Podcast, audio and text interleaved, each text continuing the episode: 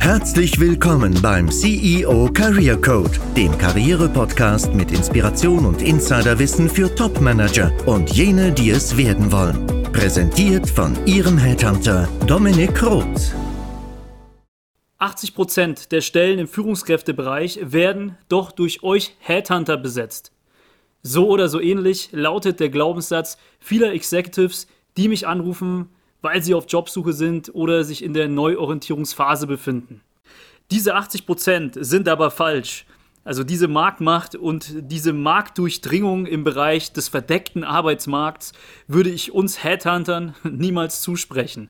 Dieses Gerücht wird meines Erachtens von Karrierecoaches oder Outplacement-Beratern verbreitet, die ihren Klienten keine besseren Tipps geben können, ähm, also nicht vermitteln können, wie Executives auf Jobsuche denn wirklich mit Entscheidern ins Gespräch kommen. Denn es ist einfach zu sagen, ach, nutze Headhunter, die sind der Kanal, über den man als Führungskraft gehen muss. Woher kommen denn diese 80 Prozent? Woher kommt diese Zahl denn wirklich? Ganz klar, es geht um die 80 Prozent der Jobs im Allgemeinen, die off-market besetzt werden, also nicht offen ausgeschrieben werden. Und wer ein treuer Zuhörer bzw. eine treue Zuhörerin ist, weiß sofort, worauf ich hinaus möchte. Denn 80% des Potenzials für Führungskräfte befindet sich im verdeckten Arbeitsmarkt, also im Bereich unterhalb der Eisbergoberfläche, um in diesem Bildnis zu sprechen. Und hier gibt es extrem viele Möglichkeiten und wenige Konkurrenten, also Mitbewerber, da es eben keine öffentlich ausgeschriebenen Stellen sind. Ich empfehle die Folge der Tipps zum Vorgehen im verdeckten Arbeitsmarkt, denn dort erkläre ich im Prinzip auch, wie Sie Headhuntern zuvorkommen und direkt mit Unternehmensentscheidern, wie zum Beispiel Aufsichtsräten, Inhabern, Beiräten etc. ins Gespräch kommen und wie Sie diese approachen sollten. Headhunter sind daher nur ein Off-Market-Kanal von vielen und nicht der beste, um das gesamte Potenzial dieser 80 Prozent im verdeckten Arbeitsmarkt zu heben. Warum das so ist, haben Sie auch in der besagten Folge erfahren, denn bevor Geld für Headhunter ausgegeben wird, wird erstmal intern evaluiert, also die eigenen Netzwerke und die unternehmensinterne Datenbank in Betracht gezogen. Ich möchte in dieser Episode und in der nächsten etwas über ja, den Headhunter-Markt erzählen und über den Umgang mit uns als Personalberater um so ein bisschen Licht in dieses nebulöse, dunkle Headhunting zu bringen und erstmal darauf eingehen, was ist überhaupt der Personalberatermarkt, denn der ist schon sehr ausdifferenziert, um dann damit die Basis zu schaffen, Ihnen auch Insider-Tipps des zielführenden Umgangs zu geben, sodass Sie uns gut einschätzen können und auch uns ganz zielführend handhaben können. Es ist jetzt nicht so, dass es mein sehnlichster Wunsch wäre, über mich oder meine Branchenkollegen zu sprechen, aber viele Executives aus meinem Netzwerk und aus unserer Community haben mich gebeten, etwas zu dem Thema Headhunter und Umgang mit Headhuntern zu erzählen. Und dem Wunsch komme ich gerne hiermit nach. Lassen Sie uns erstmal mit der Klassifizierung des Personalberatermarkts starten. Es gibt so eine jährliche Studie, das ist die BDU-Studie. Das ist ähm, eben eine Erhebung des Verbands Deutscher Unternehmensberater. Und dieser Verband, der erforscht jährlich den Personalberatermarkt.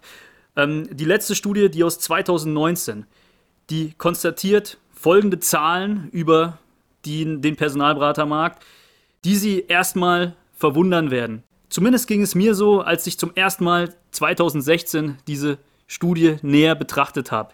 Vielleicht stelle ich Ihnen einfach mal die Frage, was denken Sie, wie viele Personalberater gibt es in Deutschland aktuell? Raten Sie mal. Laut BDU sind es aktuell 7600 Berater, die aktiv sind und da sind nicht mal die Researcher in den Beratungshäusern mit aufgelistet. Personalberatungshäuser gibt es über 2000 und dazu zählen natürlich auch One-Women- bzw. One-Man-Shows. Globale Personalberatungsunternehmen gibt es recht wenige. Ich bin in einem führenden Unternehmen. Wir gehören zu den Top 10 der Branche, sowohl lokal in Deutschland als auch global. Aber ich möchte jetzt hier keine weitere Eigenwerbung machen. Unter die Kategorie dieser 7600 Berater und 2000 Beratungen rubriziert man natürlich auch ganz unterschiedliche Geschäftsmodelle. Ich würde hier auf Basis der BDU-Studien zwischen Beratung und Vermittlung ganz klar auch differenzieren. denn das Gros der in Anführungszeichen Berater sind eigentlich Vermittler. Es gibt aber keine konkrete numerische Analyse, wie viele jetzt dieser Kategorie und der anderen zugehören. Das lässt sich scheinbar recht schwer erheben. Aber inhaltlich ist es recht einfach, eine Unterscheidung vorzunehmen. Zur Beratung zählt der Executive Search und anderweitige Dienstleistungen wie Management-Diagnostik. Die klassische Vermittlung, die ich jetzt auch ähm, so ein bisschen ähm, wertend auch manchmal als CV-Pusher bezeichne, konzentriert sich auf den Need, schnelle Profile zu liefern. Man lässt aber dann als Vermittler seine Kunden damit alleine und das ist auch ein legitimes Geschäftsmodell und auch heute noch, da der schnelle Bedarf an Profilen, wenn eine Vakanz vorliegt, ja gedeckt werden muss. Ein weiteres Unterscheidungsmerkmal neben dem Dienstleistungsportfolio und der Dienstleistungstiefe ist sicherlich auch das Honorarmodell, also die Zahlungsmodalitäten. Vermittler erhalten ihr Geld nur, wenn Kandidaten auch eingestellt werden. Headhunter hingegen veranschlagen ein Retainer-Modell, das verschiedene Teilzahlungen vorsieht. Entweder zeitbasiert, also ein Drittel bei Start, ein Drittel nach vier Wochen und ein Drittel des Gesamthonorars zum Beispiel nach acht Wochen. Oder prozessual, also ein Drittel bei Start, ein Drittel bei Kandidatenpräsentation und ein Drittel dann, wenn ein Kandidat unterschrieben hat. Oder das Honorar fällt zu 50 Prozent bei Projektstart und zu 50 Prozent bei Projektabschluss an. Das sind so die gängigsten Modelle. Executive Search impliziert daher dieses Retainer-Modell. Jetzt mag man aus Kundenseite sagen, ach, ich brauche nur Profile, den Rest mache ich selbst. Meine Erfahrung zeigt, dem ist nicht immer ganz so, aber da möchte ich jetzt gar kein Fass aufmachen, sondern wenn die Position schwer zu besetzen ist und sehr relevant ist, dann braucht es einfach Commitment seitens des Headhunters. Also wenn die ersten Kandidaten, die man vorstellt, nicht passen sollten oder abspringen, dann muss man nochmal auf die Suche gehen und eben committed bleiben. Wenn ich jetzt aber als Vermittler nur eine Provision bekomme, wenn es klappt, also wenn einer unterschreibt, dann konzentriere ich mich zuerst auf die leichten Vermittlungen, um natürlich mein Fixum reinzuholen und drehe dann natürlich auch keine zweite Runde bei Kunden, wenn es im ersten Anlauf mit Kandidaten nicht funktioniert hat. Also rein rational gesehen ist die reine Vermittlung schon ein größeres Risiko, da man sich darauf verlässt, dass etwas passiert, auch wenn es beim ersten Mal zum Beispiel nicht geklappt hat, oder dass grundsätzlich etwas passiert, auch wenn die Rolle schwer zu besetzen ist, was aber eben nicht durch die Konditionen, die man vereinbart hat, abgesegnet ist.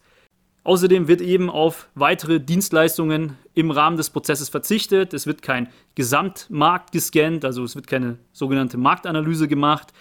Und auch Managementdiagnostik ist nicht Teil des Angebots, sondern man konzentriert sich erstmal auf Quick Wins. Und Ehrlicherweise fördern das auch sehr viele Kunden. Also von daher, wie gesagt, ist ein legitimes Geschäftsmodell. Natürlich gibt es auch noch eine weitere Differenzierung und zwar bezüglich der Positionslevel.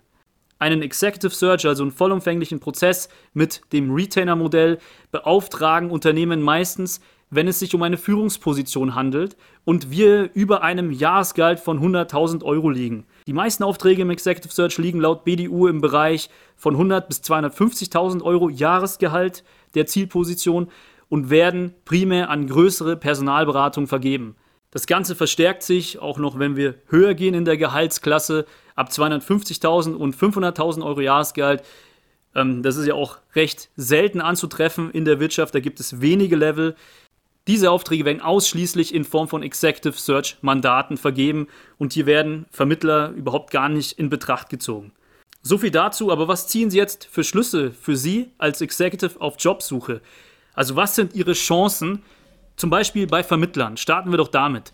Reine Vermittler können ihren Lebenslauf an verschiedene Kunden pushen, natürlich anonymisiert. Die haben ein Interesse daran, möglichst viele CVs in ihrer Datenbank zu sammeln, und schenken teilweise auch Executives ja, mehr Zeit, auch wenn sie gerade keinen Suchauftrag für Unternehmen haben.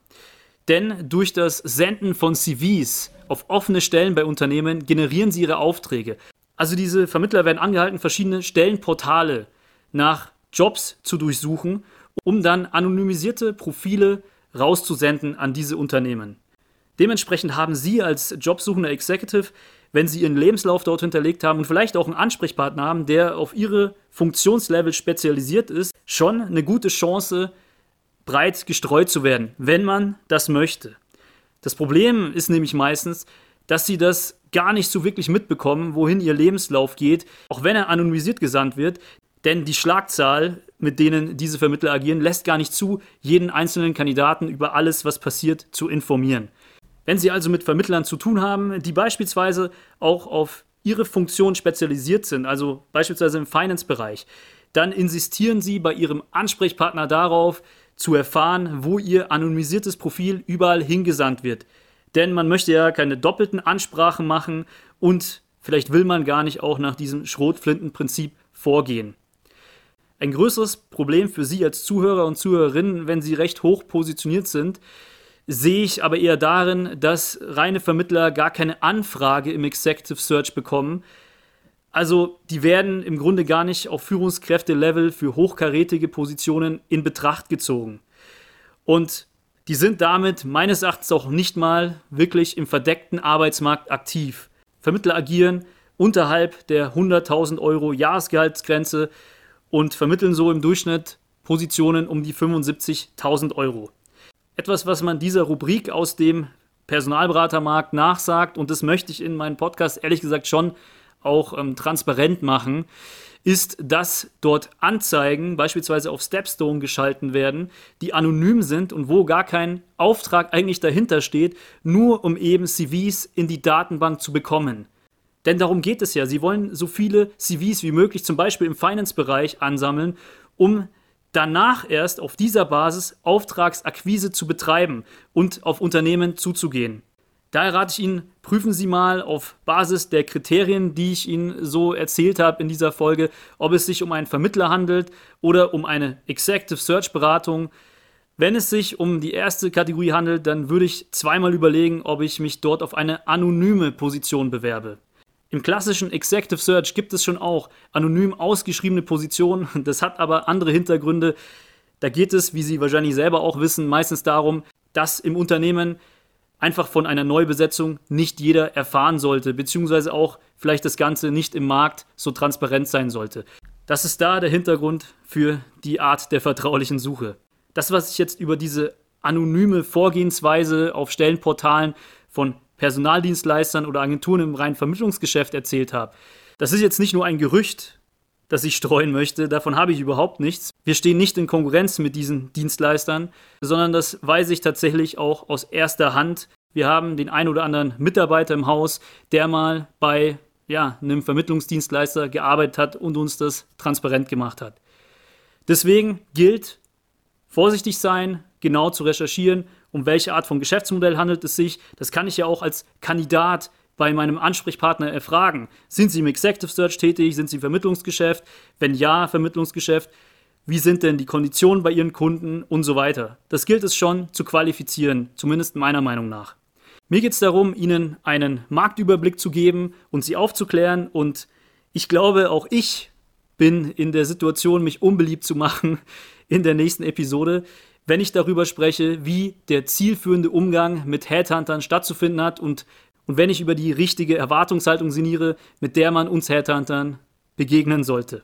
Ein Thema noch, weil ich auch dazu gefragt worden bin aus der Community. Es gibt das sogenannte Inverse Headhunting, aber das hat hiermit erstmal gar nichts zu tun.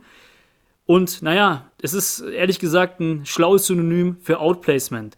Also darunter versteht man eine Dienstleistung, eine B2C-Dienstleistung, die für Führungskräfte neue Jobs sucht, also genau andersrum zum Headhunting, wo Unternehmen die Auftraggeber sind. Dazu kann ich gerne eine extra Folge nochmal produzieren und meine persönliche Meinung preisgeben, ob sich das lohnt, also ob Sie das Geld für so eine Dienstleistung wirklich in die Hand nehmen sollten. Wenn Sie das alles nicht verpassen wollen und natürlich auch die nächste Episode nicht, die ich schon angekündigt habe, dann abonnieren Sie den Podcast auf Apple bzw. iTunes oder klicken Sie auf Folgen bei Spotify. Auch freue ich mich über eine Rezension, wenn Ihnen die Folge gefallen hat. Und ich denke, Sie können jetzt so ein bisschen Input marktseitig schon mal für sich mitnehmen. Seien Sie in der nächsten Folge dabei, die direkt an diese hier anschließt, wenn ich über Insider-Tipps im Umgang mit Headhuntern spreche. Ihr Dominik Roth.